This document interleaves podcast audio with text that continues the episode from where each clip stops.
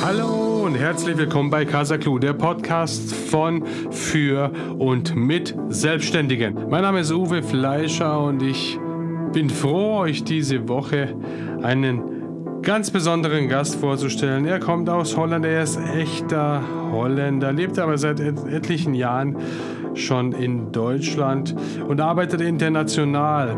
Sein Business, seine Unternehmen kümmert sich darum, alles, was sich so auf Flughäfen äh, bewegt, zu visualisieren, um Kontroll- und Planungssysteme zu entwickeln.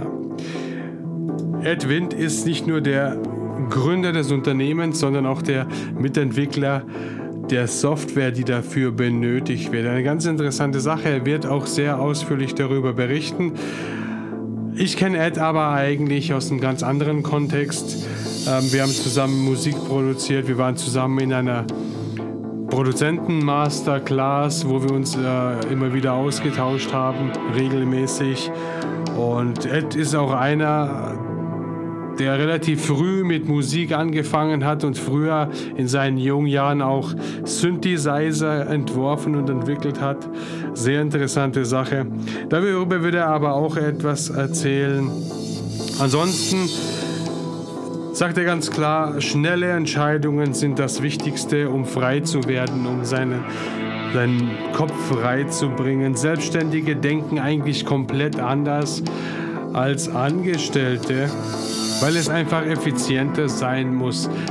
Diese und viele mehr interessante Themen bespricht er mit unserer Silvia. Viel Spaß dabei!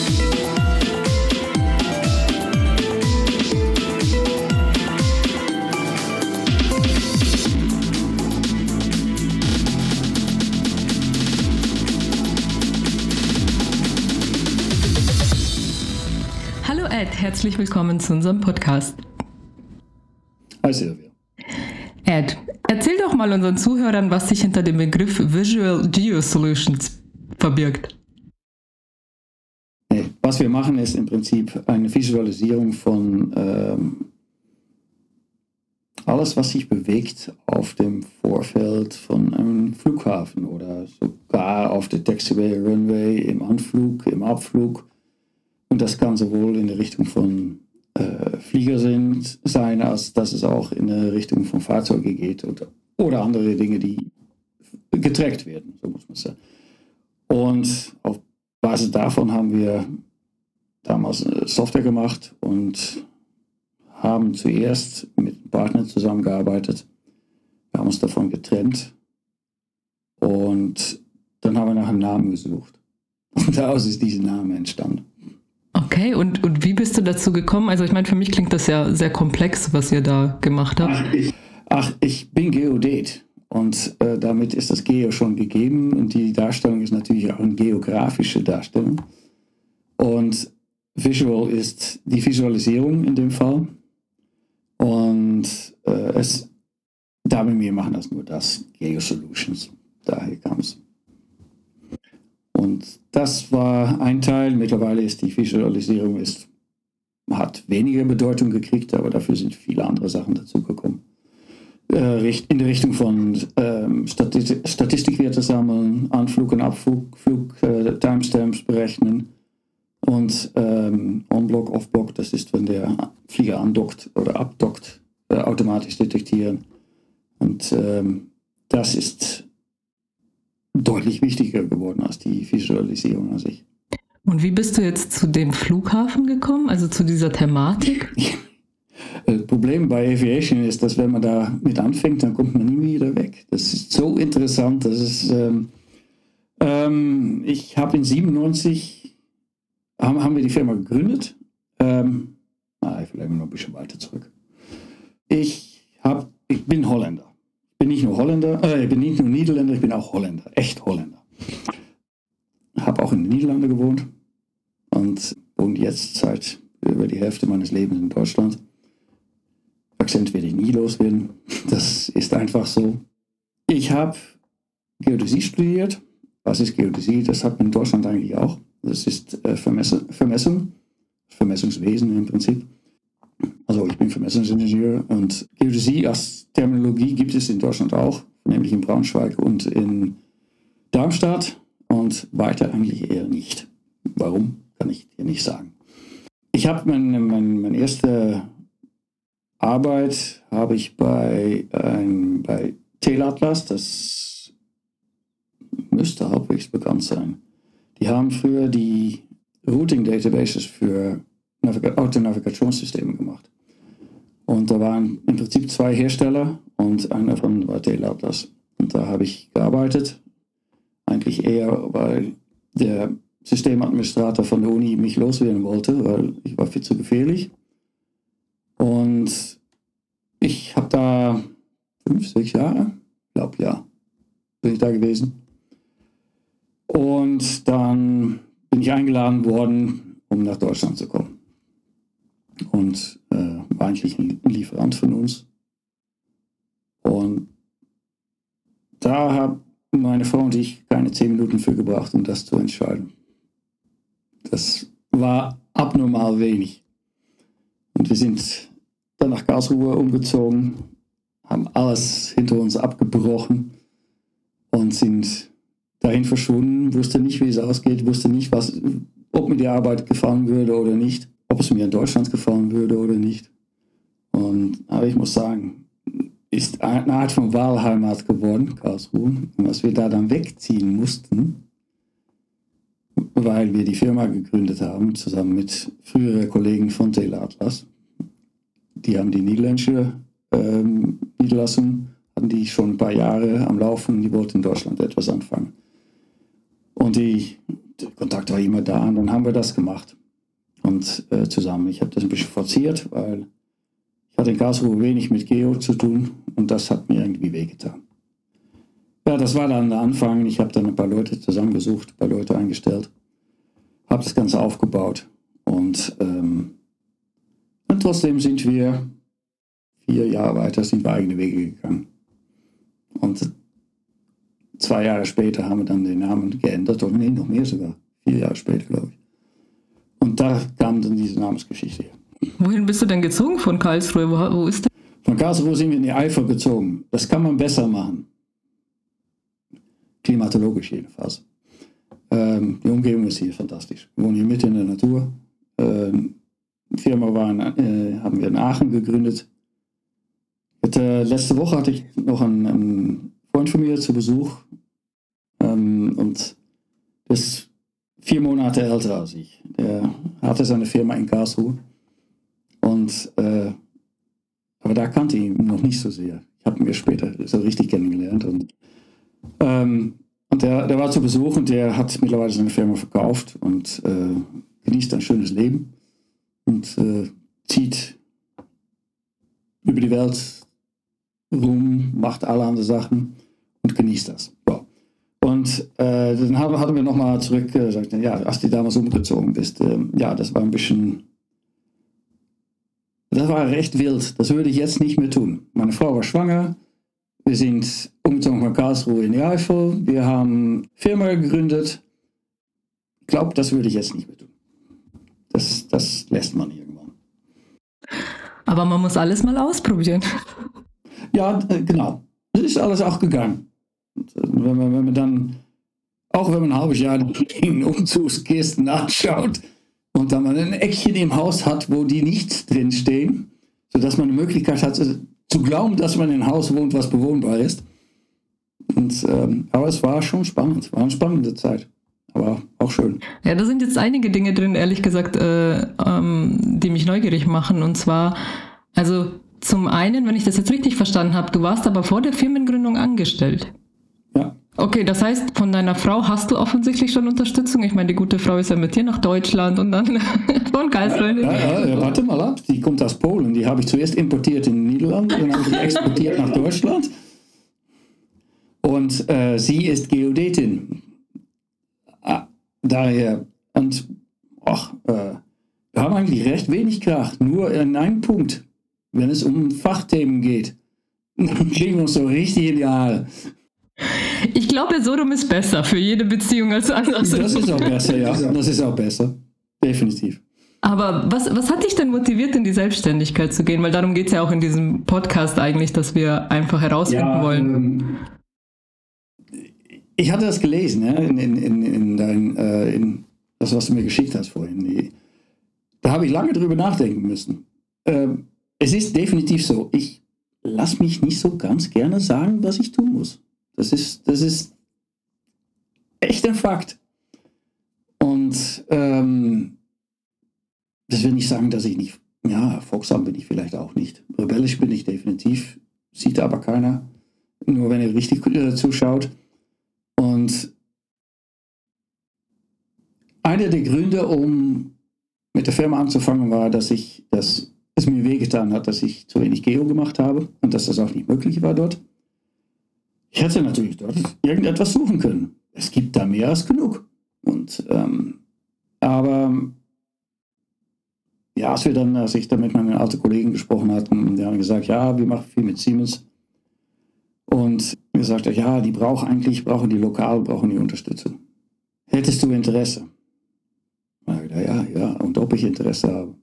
Aber ich möchte nicht unbedingt wegziehen aus Karlsruhe. Ah, das ist uns zu weit. Und daher kam es. ja, es ist, ob das eine harte Entscheidung gewesen ist.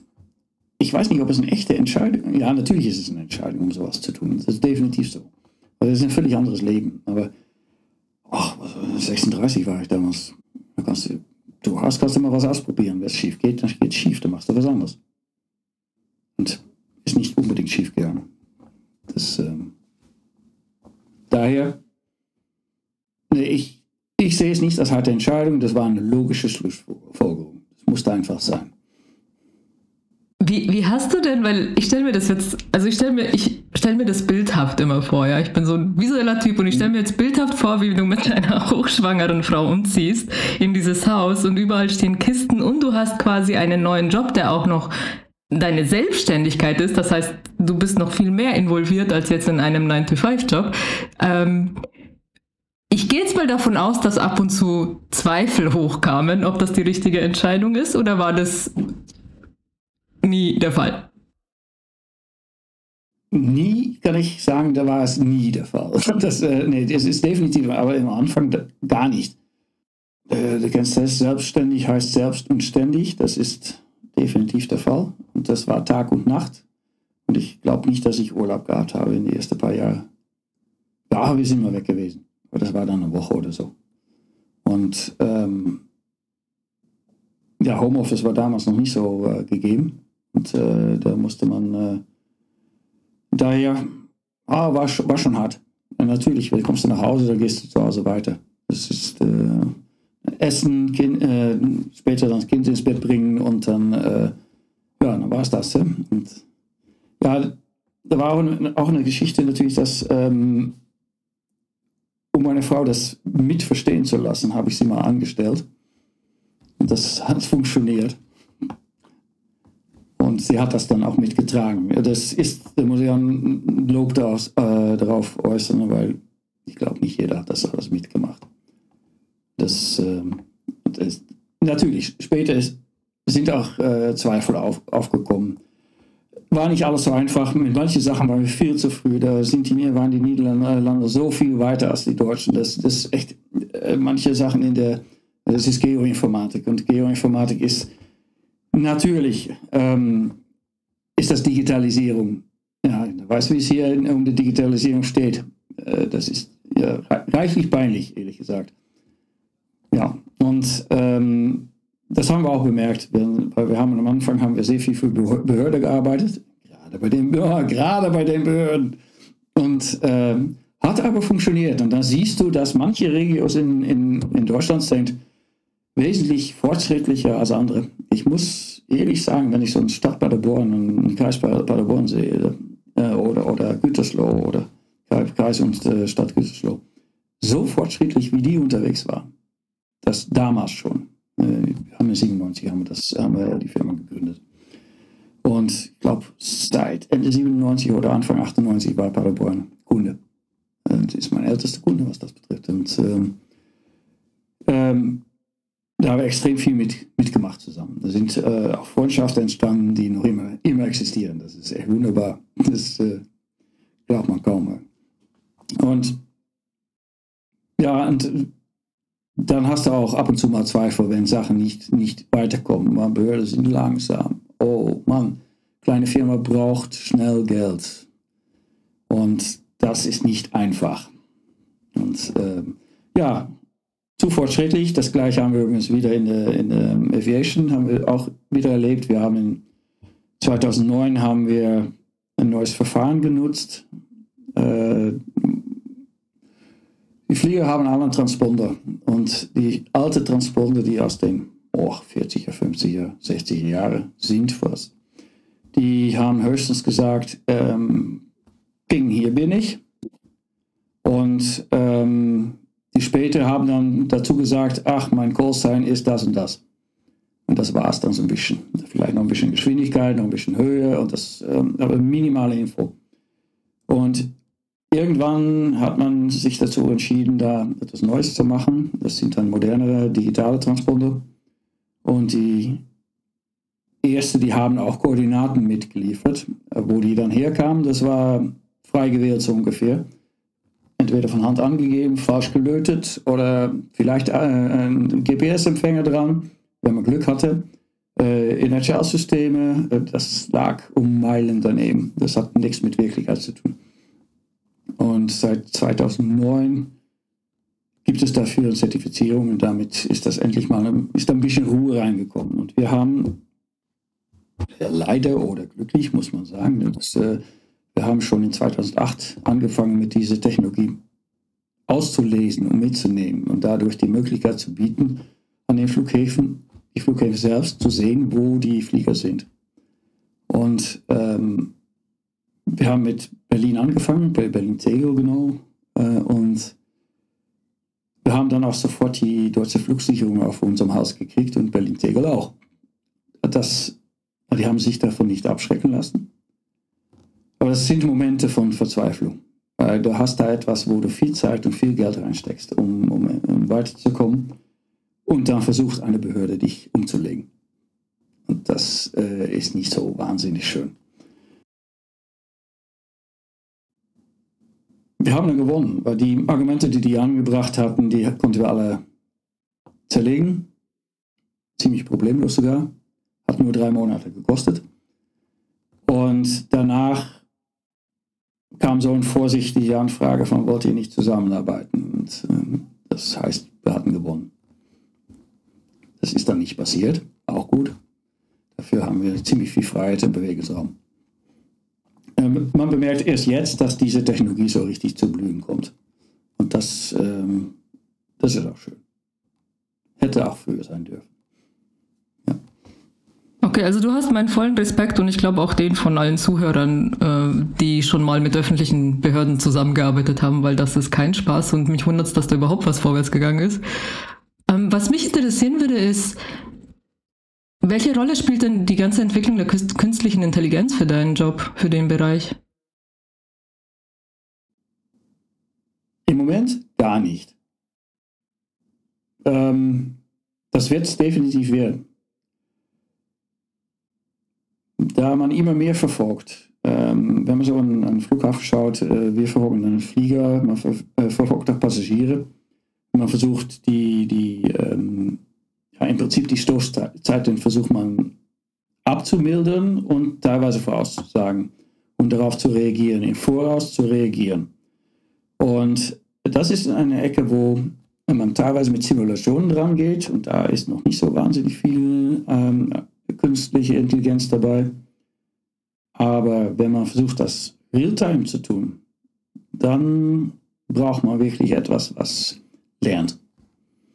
Ja, klar, man kann es auf viele andere Stellen kann man es auch einsetzen, aber man muss auch bedenken, deutsche Behörden sind vielleicht langsam. Aviation hat ein gigantisches Erbe mitzuschleppen aus den 30er Jahre, 40er Jahre, 50er Jahre des letzten Jahrhunderts. Und das ist morgen noch nicht vorbei. Oh Gott. Ja, oh Gott, ja, genau. Es, ist, es gibt im Moment immer noch Flieger, die nicht mehr erzählen, als dass die da sind. Pünktchen. Weißt du, das Schlimme ist, jedes Mal, wenn ich mich mit jemandem unterhalte, der irgendwie am Flughafen arbeitet oder Pilot ist, habe ich immer mehr Angst zu fliegen. Nach dem Gespräch. Ich, ich kann dir sagen, dass viel von was da passiert, kann ich schon eine Viertelstunde vorher deuten. Und nicht alles macht einen ruhig. Also wir machen mit, diesem, mit dieser Episode im Podcast keine Werbung für die Flie Fliegerei. Man muss aber bedenken, da passiert extrem wenig. Und das ist auch gut so. Da wird extrem viel aufgefangen. Und ähm, ich habe ich hab ein paar Dinge erlebt, ähm, die alles super gut aufgefangen worden sind. Aber ich wusste, was los war. Ja, da war einmal eine Flieger, der durchgestartet ist, weil etwas auf der Landebahn stand. Das wirst du eigentlich nicht wissen, ne? Weil wenn du in dem Moment landest, dann, ja, dann kriegt man eine sehr unschöne Situation. Und ich habe das erlebt, ich habe das dann auch nachgefragt, weil ich hatte einen Termin, gerade wegen, das so etwas heißt dann Runway Incursion. Und ich hatte einen Termin in, in, in Wien wegen Runway Incursions. Das musst du selber einer erleben, um, um darüber reden zu können. Nee, muss man nicht. Ich hab, also ich habe einmal es miterlebt, dass mein Flieger durchgestartet ist dann nochmal und das ist kein schönes Gefühl. Aber dort war, es war halt Madeira und wer schon mal auf Madeira war, weiß, wie schwierig dieser Flughafen ja, ist. Ja, das, aber das, das, muss nicht unbedingt sein, dass da äh, was auf der Nein, nein, das war wegen dem Wind. Das ist, definitiv. ist einfach äh, die Seitenwinde, die äh, das passiert öfters. Ja, aber ich meine, da, obwohl ich da wusste, es, ist, es liegt an der Natur, war es trotzdem kein schönes Gefühl. Also denke ich mir, wenn ich jetzt eigentlich gar keinen Grund sehe und er startet durch, wäre ich beunruhigt. genau. Und äh, wenn du dann auch bemerkst, wie der Pilot durchstartet, weil das kannst, bemerkst du, wie er selber angespannt war. Äh, naja, das war interessant. Okay, und ich glaube, wir wechseln jetzt das Thema, bevor wir, die Leute, bevor wir den Leuten Panik machen. was mich jetzt natürlich interessieren würde, ohne, ohne dieses schreckliche Wort zu erwähnen, aber die Jahre, in denen der Flugverkehr ja praktisch lahm lag, was, was, was hat das, welchen Einfluss hatte denn das auf deine Firma?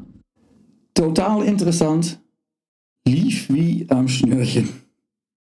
Die haben alle die Zeit genommen. Interessant aber auch, dass während dieser Zeit haben die recht viele Leute haben die Pakete angeboten und ähm, ich weiß von, von ein paar Flughäfen, die haben einer von unseren Kunden hat 1200 Leute ähm, entlassen oder ähm, eine Abfindung angeboten, so muss man sagen. Und äh, wir hatten schon die Befürchtung, ähm, das wird unangenehm.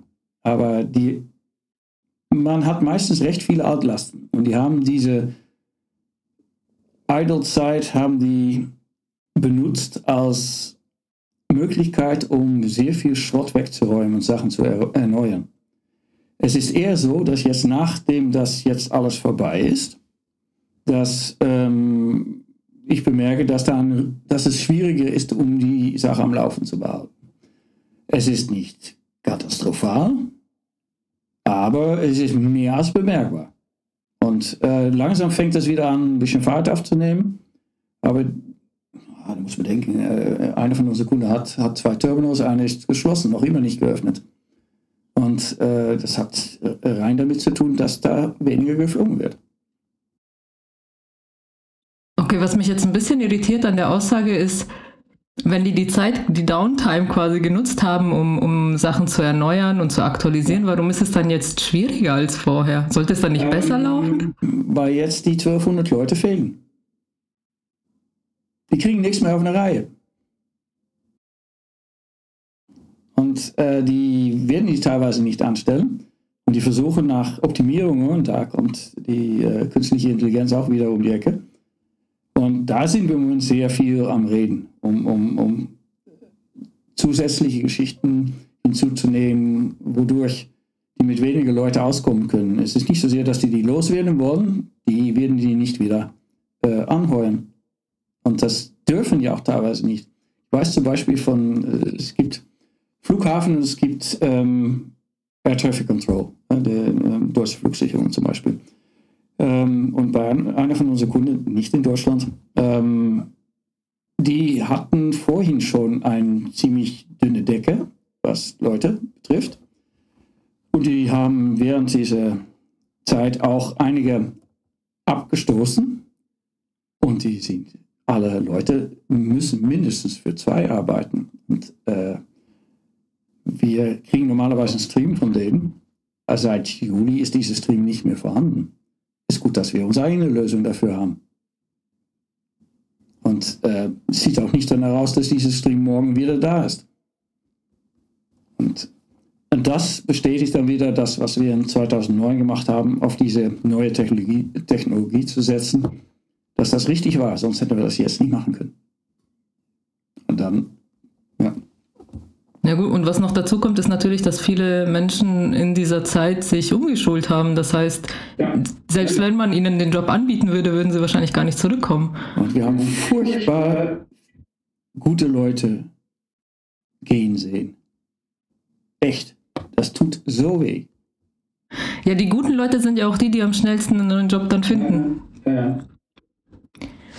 Gut, ge gehen wir wieder zu, zurück zur Selbstständigkeit, damit ich hier die Kurve wieder kriege und nicht so sehr ins Politische gehe. Ähm, kommen wir nochmal zurück zu, zum Thema auch Motivation und, und äh, ich nenne es mal Durchhaltevermögen jetzt, weil ich denke jetzt mal, in dieser Zeit, jetzt in der Anfangszeit, das wird sich ja geändert haben im Laufe der Jahre, aber gerade in der Anfangszeit, und das merke ich auch bei vielen Selbstständigen, mit denen ich rede, da ist es sehr schwierig für den Selbstständigen, abzu diese Balance ähm, einzuhalten und abzuschätzen, wann brauche ich endlich eine Pause, sondern dass man dann eher bis zur Erschöpfung ja oft arbeitet. So, Wie war es denn bei dir in der... Es, es gibt keine Balance. das, das ist, es wird das gemacht, was notwendig ist. Wenn du nicht arbeitest, dann gibt es kein Geld. Und dann haben deine Mitarbeiter auch kein Geld. Entweder du kriegst das hin oder es ist nicht da, dann kannst du was anderes machen. Ja klar, aber deine Mitarbeiter haben ja auch nichts davon, wenn du so krank wirst, dass du nicht mehr arbeiten kannst. Ja, vielleicht ging es mir nicht so schlecht. War noch jung, gut belastbar. Ja. Ja, aber wie hat sich denn geändert über die Jahre? Es hat sich, es hat sich, deutlich, es hat sich deutlich geändert. Ähm, auch in der Akzeptanz hat sich es geändert habe vor, vor boah, 100, ich glaube, ne, erst mal nachdenken, 15 Jahre oder so, habe ich irgendwann einen Warnschuss in meine Gesundheit gekriegt. War Gott sei Dank eine ein relativ unschuldige Geschichte. Aber es hat mich klar gemacht, dass das so nicht weitergehen kann. Und das, da habe ich ziemlich viel geändert. Ich habe auch bemerkt, dass meine Frau das alles nicht so toll fand, dass das so lief in dem Moment trotz dass sie mit beteiligt waren, genau wusste, was dahinter steckte. Das äh, egal, ist wirklich egal. Und äh, ich habe dann recht viel geändert. Ich habe sehr viel Druck rausgenommen. Ich habe meinen Partner, Partner rausgeschmissen. Ich bin alleine, weil ich, ja, nee, hm, da müssen wir noch ein Stückchen zurück. Ich habe das, ich habe in 97 allein angefangen, habe allein die Firma hoch äh, aufgebaut und das war nicht, nie so gedacht. Das hat eigentlich noch mit jemand dazukommen. Der ist aber in eine andere Richtung gegangen. Der hat entschieden, nicht, nicht mitzumachen. Und ich muss sagen, das ist mir sehr schwer gefallen. Das ist auch äh, einer der Gründe für diese mangelnde Balance. Und ähm, zu zweit ist man immer besser dran. Ja, okay, man muss miteinander rauskommen. Aber da wir uns immer noch sehen, wir wären miteinander rausgekommen. Und ziemlich problemlos sogar er hat ein anderes Ziel gehabt oder und ich kann nachvollziehen, dass er ein anderes Ziel hatte, weil ich weiß, der ist, ähm, der ist jetzt ähm, Geschäftsführer von einer ziemlich großen Firma. Und, ähm, das Ziel, das kann ich nachvollziehen, dass er das im Endeffekt doch gemacht hat. Nehme ich ihm nicht übel, dann rede ich ab und zu mal, trinke ein Bier und dann äh, ist es okay. Trotzdem war das nicht so ganz einfach. Und ähm, als wir uns nach ein paar Jahren von unserer initial Mutterfirma getrennt haben, habe ich auch einen Partner gesucht. Den habe ich gekriegt. Das wäre eigentlich äh, im, im Partner im Sales- und Marketingbereich gewesen. Das hat aber nicht so richtig geklappt. Da habe ich auch nichts davon gehabt. Und ähm, ich behaupte immer, dass ich kein Salesmensch bin. Ich weiß, dass ich viel verkauft habe. Und ich, aber ich bin nicht kein typischer Salesmensch. Und ähm, ich kann es, wenn es sein muss. Ich habe aber keine Freude. Ich äh, liebe Consultancy. Ich liebe mein Fachgebiet. Ich liebe mit Kunden zu reden. Ich bin eher ein Contactor, als dass ich ein Salesman bin.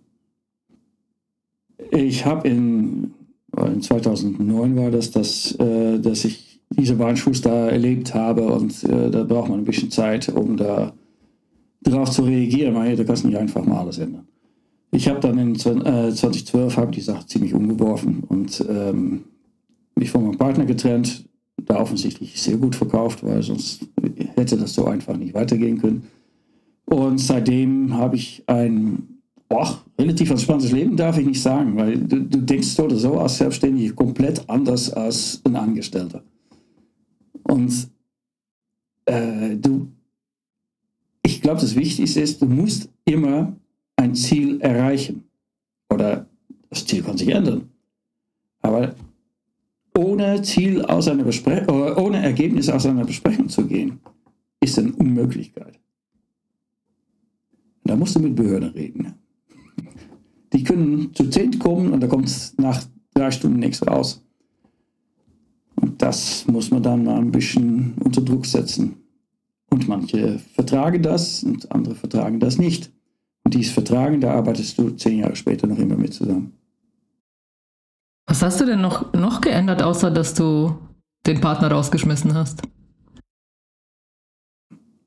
Ich habe auch ein paar Mitarbeiter rausgeschmissen. Ich habe das Ganze verkleinert, sodass es handelbarer wurde.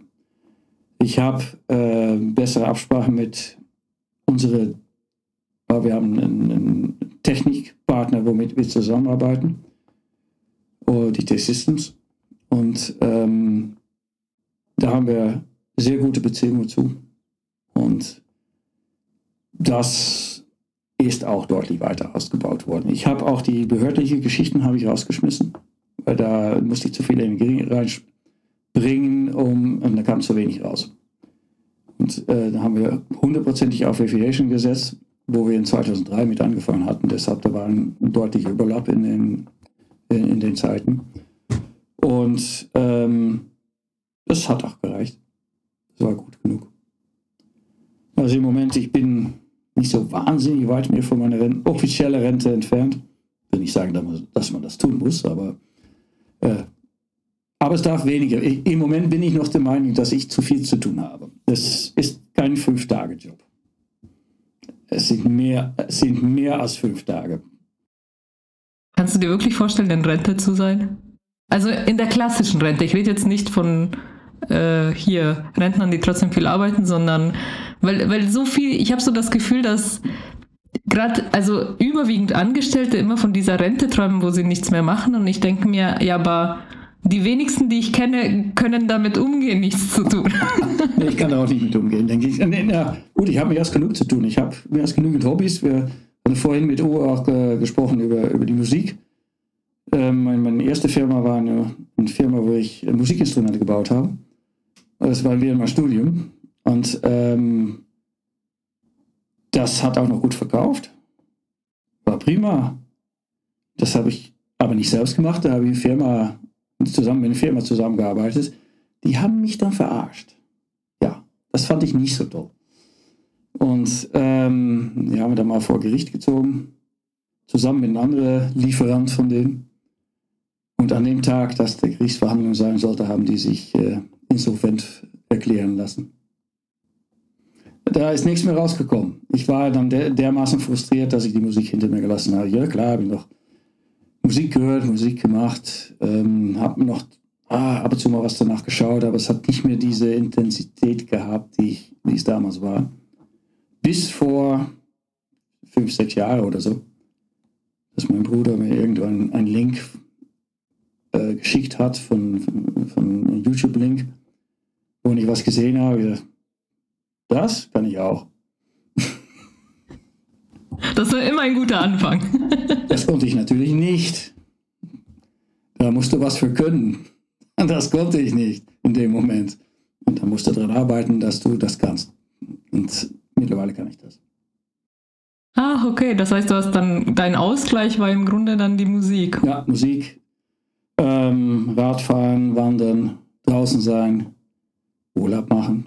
Und ich mache Urlaub. Oh ja. Oh, das wäre meine nächste Frage, wie, wie, wie der Urlaub aussieht, weil das ist bei Selbstständigen immer sehr spannend, was sie unter Urlaub ähm, definieren. Offiziell hat man als Angestellte 30 Tage in Deutschland. Ähm, 42 finde ich auch gut.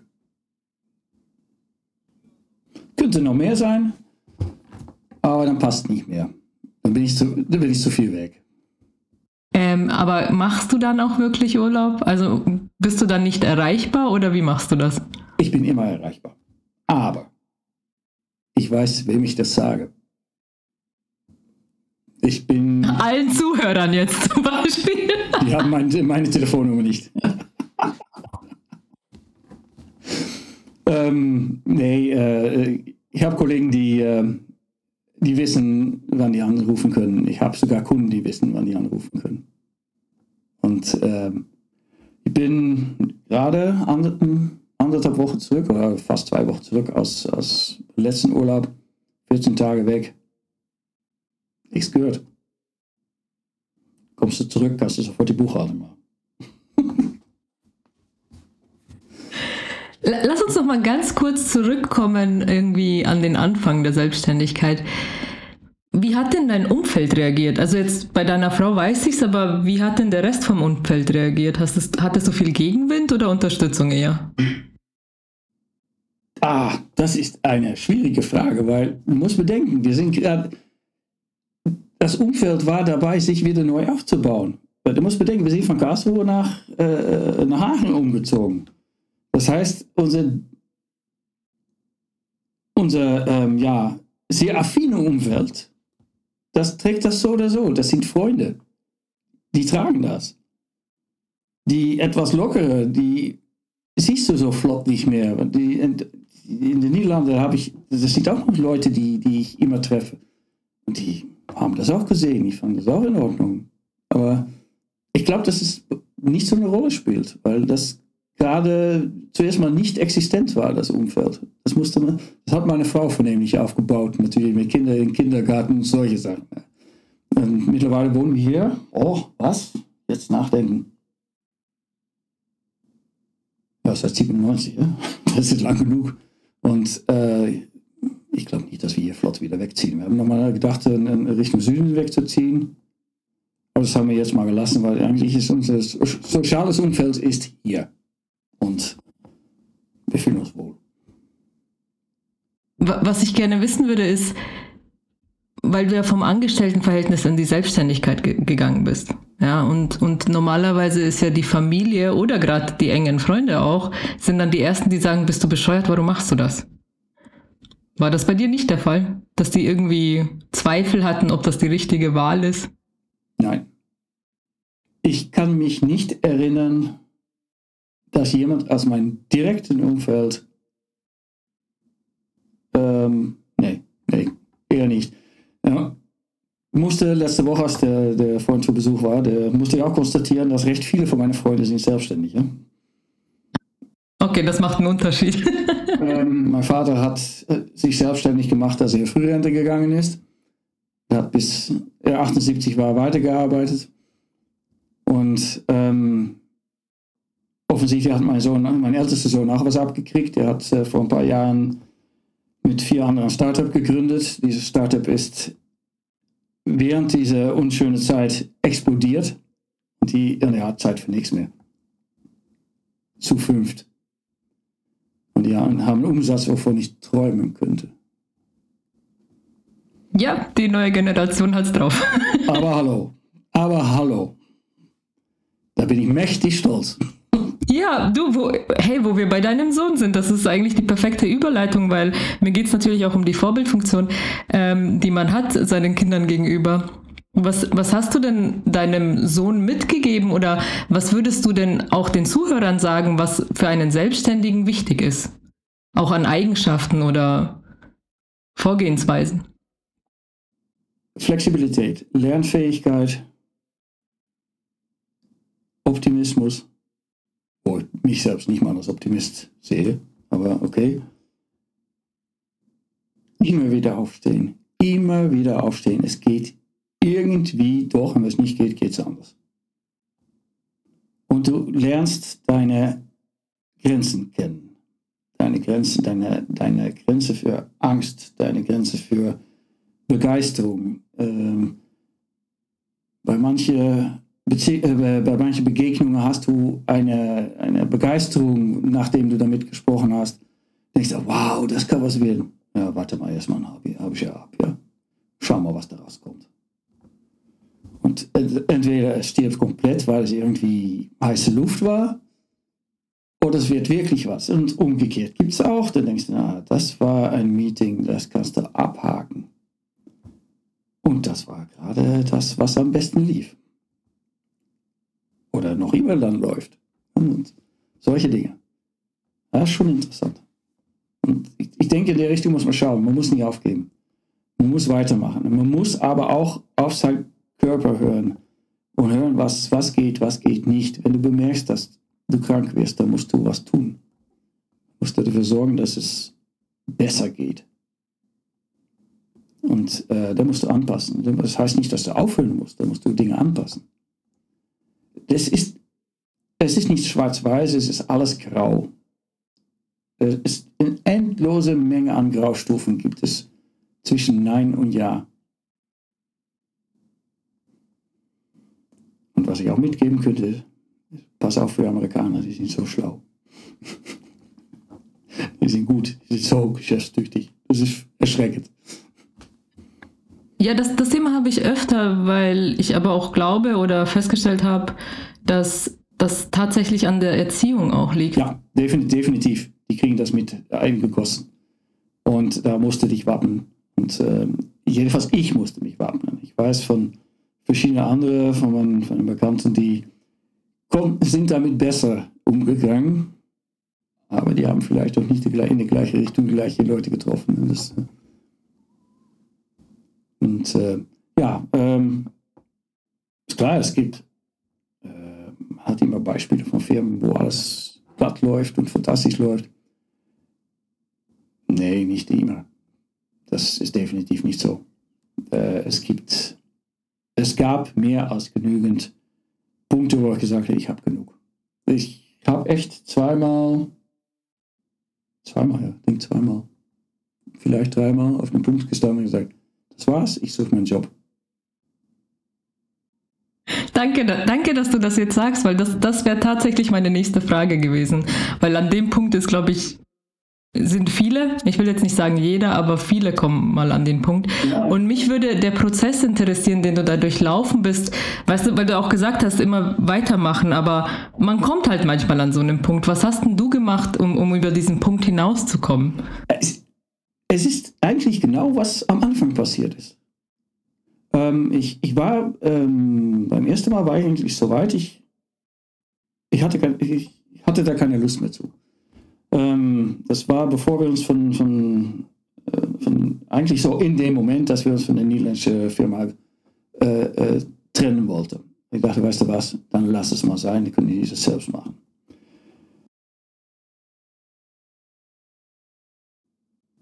Bin sogar, bin ich zu einem Headhunter gegangen. Ich habe einfach, der hat mich eingeladen für ein Assessment. Ich dachte, was soll ich da? So weit bin ich noch nicht. Ja? Ach, kann ich mal tun. Ja? Kann ich mal machen. Mach mal mit. Und ich kam als völlig Außenseiter in dieses Assessment, wo, zwölf Leuten für diese eine Firma eigentlich getestet wurden. Und ich kam als Erster raus wurde dann auch sofort eingeladen. Und saß dann mit, mit dem Geschäftsführer in dem Gespräch und er hat mir so einen Vertrag angeboten, er hat mir das mitgegeben.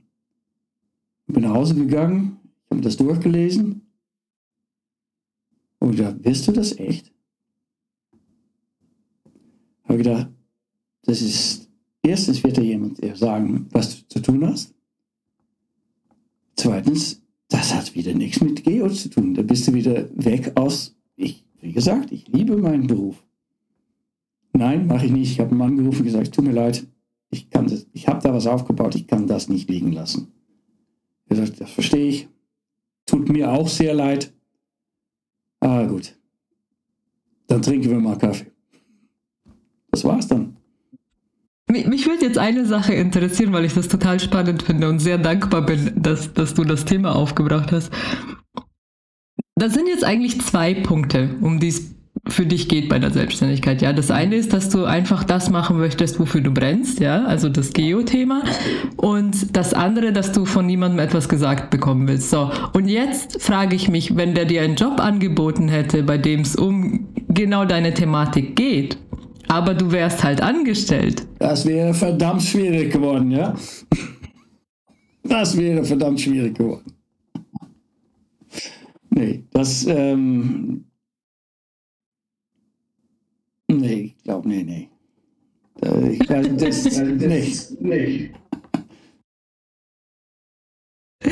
Also das Thema Selbstständigkeit, finde ich, beinhaltet eigentlich schon, dieses Wort selbstständig sagt eigentlich schon alles über Menschen, die in die Selbstständigkeit gehen, weil es ist so, man will einfach alles selbstständig entscheiden können, ohne ständig 50 Rücksprachen halten zu müssen. Ich meine nicht, dass wir wirklich selbstständig Sachen entscheiden, weil viel von den Kunden abhängig ist, mit denen wir zusammenarbeiten und das ist egal welcher Sektor. So wenig, äh, so viel weniger Freiheiten als einer, der einen normalen Job hat. Das ist so kontradiktorisch. Ich gebe dir vollkommen recht, aber das Gefühl ist ein anderes, weil du machst es für dich und ich glaube, das ist eigentlich das Ausschlaggebende. Ja, aber es kann auch mal untergehen, dass du es für dich machst. Ähm, andere Freund von mir. Ähm, wir waren früher Kollegen äh, in Karlsruhe.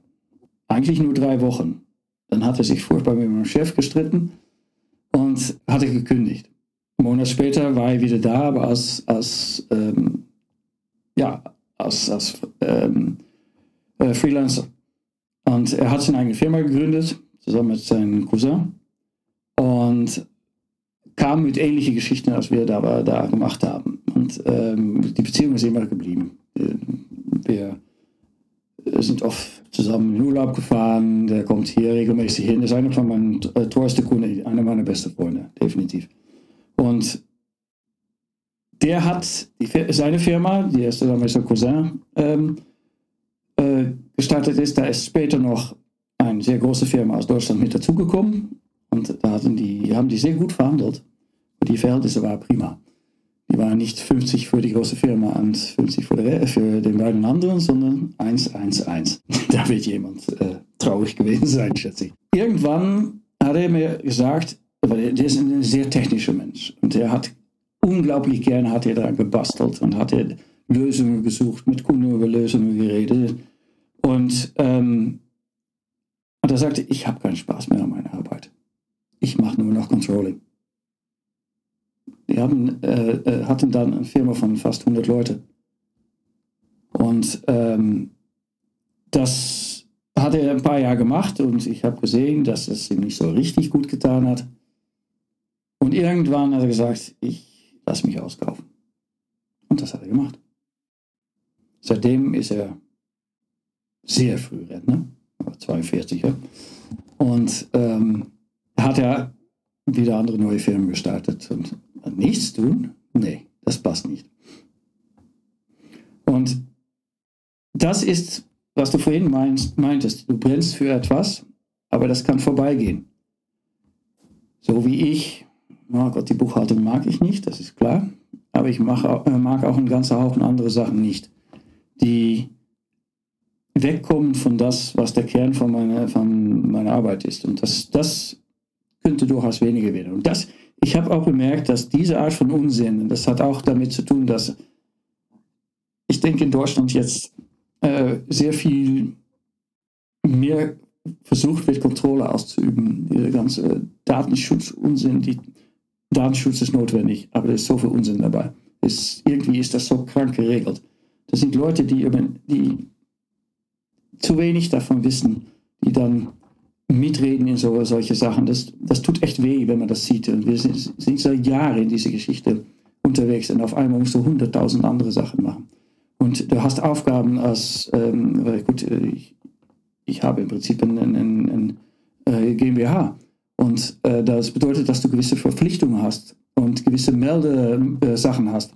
Und da musst du darauf achten, da musst du dabei bleiben. Das sind alles Sachen, das wirst du nicht erleben. Viel macht mein Steuerberater. Gott sei Dank. Ich habe da keine Ahnung von. Ich möchte es auch nicht. Aber das sind eigentlich die Sachen, wo ich sage, dafür brauche ich eigentlich nicht selbstständig zu sein. Dann kann ich das auch anders. Das ist, wäre auch ein Grund, das so abzubauen, dass ich nach meiner Rente das irgendwie anders regle. Das, ähm, aber die Liebe für das Fach, nein, das gerät man nicht los.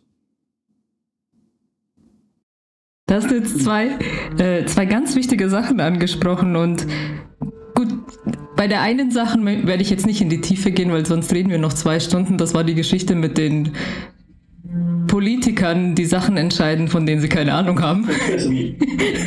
das lassen wir jetzt mal bleiben. Ähm, aber das andere finde ich ist, was spannend ist, ist gerade bei Selbstständigen die Geschichte mit äh, zu lernen, Verantwortung abzugeben. Und weil das Selbstständige sehr ungern machen, vor allem wenn es die eigene Firma ist, weil man so wenig Vertrauen in seine Mitarbeiter hat. Also verstehe mich nicht falsch, aber ich, ich glaube schon, du, du weißt, was ich meine. Und ich glaube, daher kommt ja dann auch das, weil er gesagt hat, er hat sich nur noch als Controller gefühlt. Ja, weil weil die Kontrolle auch irgendwie zu ihm gekommen, bei ihm geblieben ist und er sie nicht abgegeben hat. leider konnte er es nicht abgeben. Das, das war das Problem. Und ähm, das war nicht seine Freude. Schade. Nee, ähm, aber tatsächlich, du musst lernen zu delegieren und zu vertrauen. Und vertrauen, dass das gut geht, dass jemand anderes das auch kann. Oder sogar besser. Meistens kann er das auch besser. Äh, Habe ich ein bisschen für gebraucht, aber nicht so wahnsinnig viel. Äh, vielleicht eine gewisse Faulheit bei mir oder so. Kann, kann auch sein. Das, äh, ich habe gerne Dinge abgegeben. Ich habe von Programmierung keine Ahnung. Das muss ich dann auch nicht probieren. Klar habe ich das gemacht. das ist, aber nee, lass mal. Das ist nicht gut. Da kommt nichts Richtiges raus. Da musst du jemanden für haben, der da, der da drin denkt, der sein Leben danach richtet. Und das ist auch sehr oft die, die, wenn du einen guten hast, dann, wie sage ich das, ohne dass man es falsch versteht. ähm, das ist nicht deine Verantwortung, wie die anderen es verstehen. Sag einfach, wie du es sagen Nein, willst. nein, aber man, das wär, würde einer Unrecht tun. Also das, jemand hat eine gewisse Form von Denken, weil er so verdrahtet ist und er ist gut in seinem Job, weil er so verdrahtet ist. Und das kann manchmal auch zu Schwierigkeiten führen. Und dann kriegst du manchmal auch so ein Gefühl, ich kann dich jetzt mal hauen, ja? Und äh, versteh, versteh mich mal. Aus meiner Sicht, ja. Und ähm, aber du, du musst lernen, das abzugeben. Und ich habe eigentlich immer Glück gehabt, dass, dass meine Chefentwickler so gut waren, dass ich zum Kunde gehen konnte und wusste, dass es funktioniert. Dass ich kein Spaghetti bei mir hatte, was auseinanderdonst, sobald irgendeine Sache nicht mehr ist, was es war. Äh, das ist für deine Seelenruhe ist das extrem wichtig. Das ist sehr entstressend. Und äh, dann sind diese Momente von ich kann dich hauen, sind dann äh, nicht so wichtig. Kommunikation ist alles. ja, ja. Aber ich, ich, muss vielleicht noch eine kleine Anekdote erzählen dazu, weil äh, manche Leute wollen vielleicht diese ähm, diese Verantwortung, die du die anbietest, auch nicht so gerne annehmen. Ähm, ich hatte mal so eine schöne Grippe, so mit richtig 40 Fieber. Und ich war damit nicht in der Firma, ich bin noch nicht komplett Idiot. Und, aber gearbeitet habe ich natürlich doch. Aber, ähm, und dann rief einer von meinen Mitarbeitern an und sagt, die Cola ist alle. Ich, bin, ich war sprachlos sagt, dann bestell neu. Was, die Cola, habe ich das richtig? Ja. Bestell neu. Such's mal aus. Es wird wohl ankommen. Du weißt, wo es herkommt. Ich habe aufgelegt. Ich habe zu meiner Frau gesagt, weißt du, was ich gerade gehört habe? Sie hat es gehört. Das darf nicht wahr sein. Das ist mittlerweile ein geflügeltes Wort hier. Wenn jemand keine Verantwortung annimmt, oh, Cola ist alle. Aber du, ganz ehrlich, ich, ich finde auch das ist wieder Erziehung und das ist einfach dieses Schulsystem, bei denen die so viel Angst haben, einen Fehler zu machen, dass sie dann lieber wegen so einem Schwachsinn nachfragen, nur damit sie nicht geschimpft werden. Ja, jetzt, jetzt darf der Niederländer mal was über die Deutsche sagen, oder? Bitte, hau raus. Meine Eltern sind keine Deutschen, mir sind es wurscht. ich finde, dass in Deutschland sehr viel Angst herrscht. Das ist erschreckend. Angst, äh, Angst, um was falsch zu machen, Angst, um eine Entscheidung zu treffen, Angst, um zu leben. Und das ist so schade. Das Land hat so immense, solche immense Möglichkeiten. Lass uns kurz bei, wieder bei den Politikern wegbleiben. Und es, es ist so ein starkes Land. Und um Dinge aus Angst zu machen, gute Produkte aus Angst zu machen, das ist nicht die richtige Motivation. Aber ich habe auch bemerkt, in den letzten 20 Jahren hat sich auch viel getan. Und ähm, vielleicht nicht weniger Angst, aber dafür offene, offene Gedanken, bessere, bessere Kommunikation, mehr nach draußen gerichtet. Und äh, ja, das ist ein Unterschied zwischen 20, 30 Jahren hier und jetzt. Das kannst du laut sagen, was ich vorhin auch sagte. Die jüngere Generation hat es. Äh? Und die interessiert es nicht, ob es hier in Berlin ist oder in Lissabon oder was dann auch. Die arbeiten, wo, wo es möglich ist. Das sehe ich sogar, das ist ich sehr stark an meinen Sohn. Der war gerade eine Woche in Amsterdam. Die haben mit der ganzen Firma sind immer nach Lissabon gezogen. Ach, was waren die? In Bad Gastein waren die auch noch. Äh, ist nicht der erste Arbeitsort, wo man denken würde. Gibt es Internet, kann man arbeiten. Jawohl, Bad Gastein ist ein reicher Ort. ja, genau. Und wenn du außerhalb der Saison kommst, dann kannst du es auch noch bezahlen. ja, genau. ähm, ja, nee, ich bin, ich bin da total bei dir, weil ich, und ich glaube, deswegen bin ich so dankbar fürs, fürs Internet auch und für die sozialen Medien, weil das ist der positive Aspekt. Diese, diese Globalisierung im Sinne von, dass die Grenzen mal gesprengt werden und Toleranz wird ja nur dadurch aufgebaut, dass du andere Kulturen kennenlernst. Ja. Und, und das ist das große Plus an dem Ganzen. Aber ich, ich gebe dir vollkommen recht, ich bin ja auch, ich bin in den 70er Jahren hier aufgewachsen und das war eine ganz, ganz andere Zeit. Das, das war ein bisschen anders, ja, ja, deutlich. Ja, und, und man bemerkt es noch immer in, in gut, ich, ähm, wie du schon äh, äh, wusstest, ich bin nicht nur in Deutschland tätig, wir sind eigentlich weltweit tätig. tätig. Weltweit heißt ähm, Amerika, Europa und ein Stückchen von Asien. Und ähm, das heißt, ich habe täglich habe ich mit, mit, eigentlich mit vier Sprachen zu tun. Und ähm, ich kenne die Franzosen gut, ich habe viel mit Franzosen zu tun und ich bemerke, dass Deutsche und Franzosen haben eine etwas andere Kultur. Da musst du sehr aufpassen, was da gerade passiert. Dass man nicht etwas kaputt macht, was gar nicht kaputt gemacht werden muss weil die Franzosen nicht kapieren, warum die Deutschen das so präzise machen möchten. Und die Deutschen, die können es nicht anders, weil die fühlen sich unwohl, weil es nicht gut gemacht wird. Ich weiß genau, wovon du redest. Ich habe mal für eine große Firma gearbeitet, da musste ich mit äh, Thailändern und mit, äh, nee, mit Indern und mit Südamerikanern zusammenarbeiten. Also in, wohlgemerkt nicht in Deutschland, sondern in Südamerika und in Indien. Und das war eine lustige Erfahrung. Ein Erlebnis. Ne? Ja, absolut wo, wo das Wort lustig vielleicht nicht immer vorgekommen ist. Ach, ich habe ich hab viel gelacht, also weil Humor haben sie ja, also ich habe gelacht, aber die Arbeit ist halt nicht vorangegangen. Äh, nee, kann ich das sagen? Ich habe letzte Woche zu, ja, ja, zu äh, einer der indischen Kontakte gesagt, wenn wir noch so lange warten, wie dieses Projekt läuft, bin ich in Rente. Ich glaub's dir. das, das ist völlig anders. Und, ähm, aber auch da bemerkst du auch, wenn, die, wenn, wenn, du mit denen zu tun hast, dass da innerhalb des Landes unterschiedliche Mentalitäten und Kulturen herrschen. Und ähm, mit manchen komme ich schlecht zurecht, das kann ich, kann ich durchaus sagen. Mit anderen geht es von alleine. Das ist, ähm, das ist total interessant.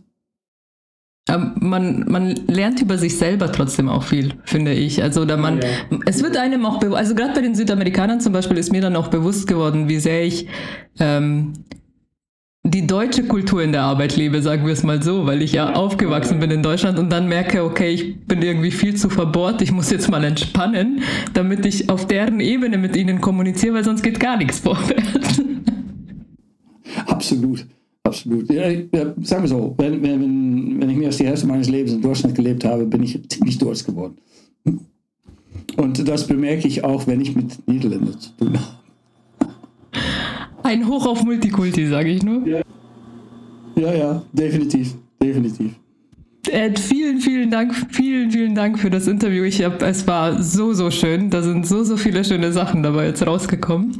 Ich würde jetzt gern zu meiner letzten Frage kommen, zu meiner Lieblingsfrage.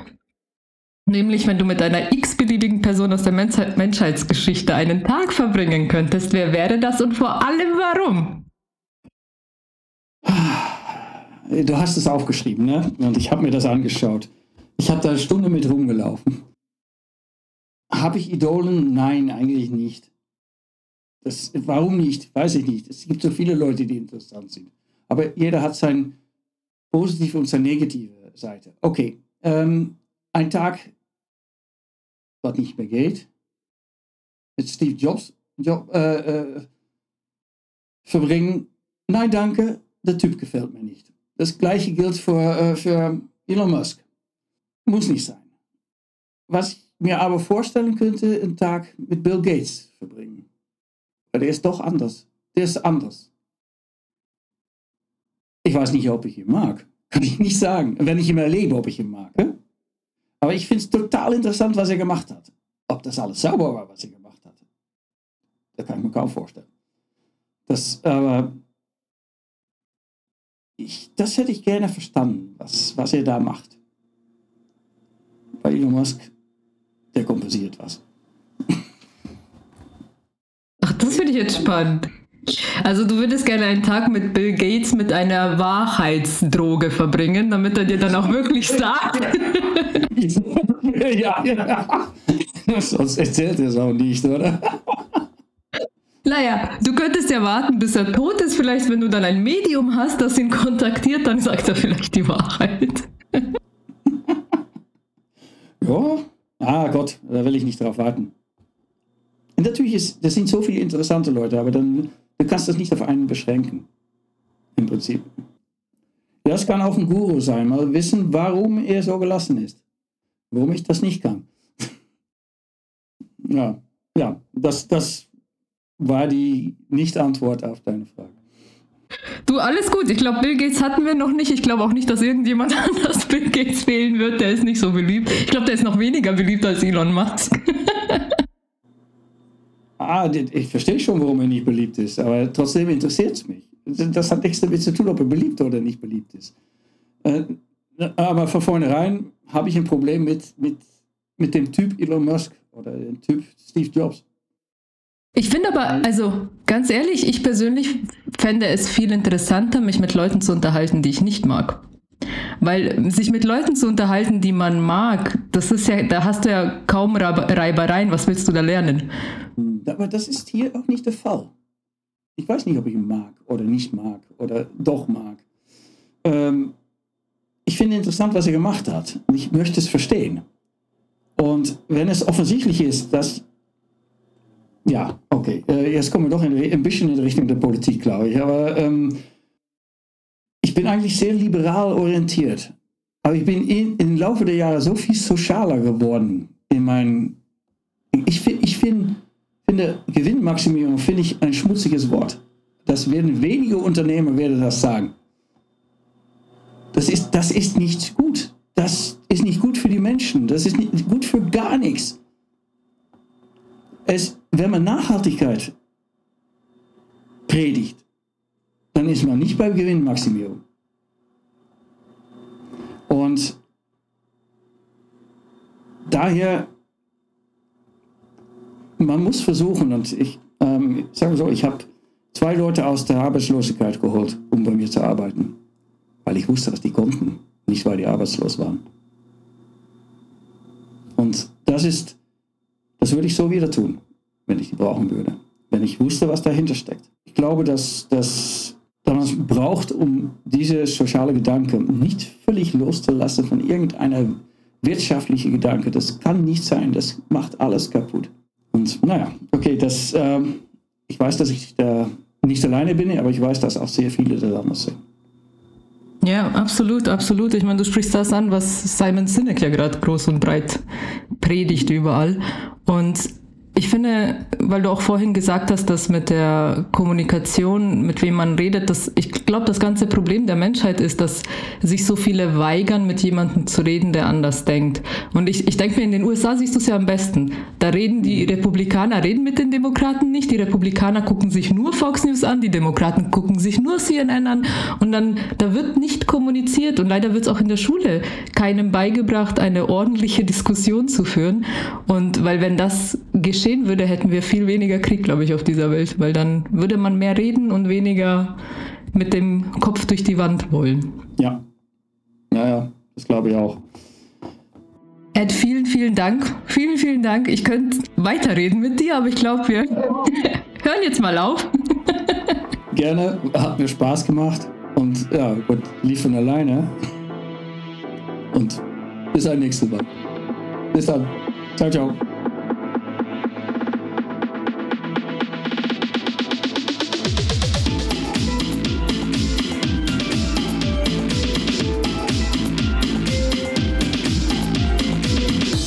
Ja, genial. Danke, lieber Ed, liebe Silvia. Es waren sehr super Ansichten dabei, sehr interessanter Input. Und wie unsere Tugenden, die wir jetzt schon öfter gehört haben, also Flexibilität, Optimismus, ja, man muss immer versuchen, das Positive in, in jeder Situation zu sehen, immer wieder aufstehen, also Beharrlichkeit, ein ganz wichtiger Punkt, Begeisterung, ja, sei begeistert, wenn du was tust nicht aufgeben. Und ganz wichtig finde ich, man brennt für etwas und ist voll dabei und die ganzen anderen Arbeiten, die übernehmen die Oberhand und dieses Feuer da lodert dann so ein bisschen vor sich hin, wenn man mit viel, viel zu viel mit anderen Dingen beschäftigt ist. Da muss man sich wieder neu orientieren und wirklich darauf fokussieren, was man gerne macht, was man tut, um dieses Brennen am Laufen zu halten. Ganz, ganz, ganz wichtiger Input. In diesem Sinne eine weitere Folge mit sehr wichtigem Input und wenn ihr mehr über Kazaklu wissen wollt, auf LinkedIn und Facebook haben wir jeweils eine Gruppe. Einfach nach Kazaklu suchen. Ansonsten abonniert den Podcast, egal auf welcher Plattform ihr das hört. Und denkt immer dran, sei der Komponist deines Lebens.